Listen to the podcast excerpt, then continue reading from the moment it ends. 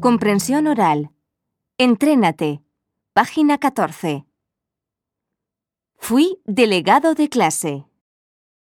Hola Cristian, Hola, ¿qué tal? bien, ¿y tú? Bien, bien, gracias. Bueno, dinos, ¿de qué país eres tú? Soy de México, Bueno, vas, vas a hablarnos un poco de, vas a recordar un poco tu época de estudiante, ¿ok?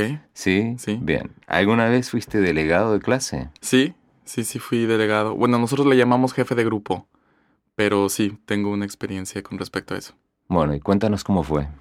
Ah, fue un año en donde salía un tanto de las clases porque teníamos reuniones con los profesores y, y eso.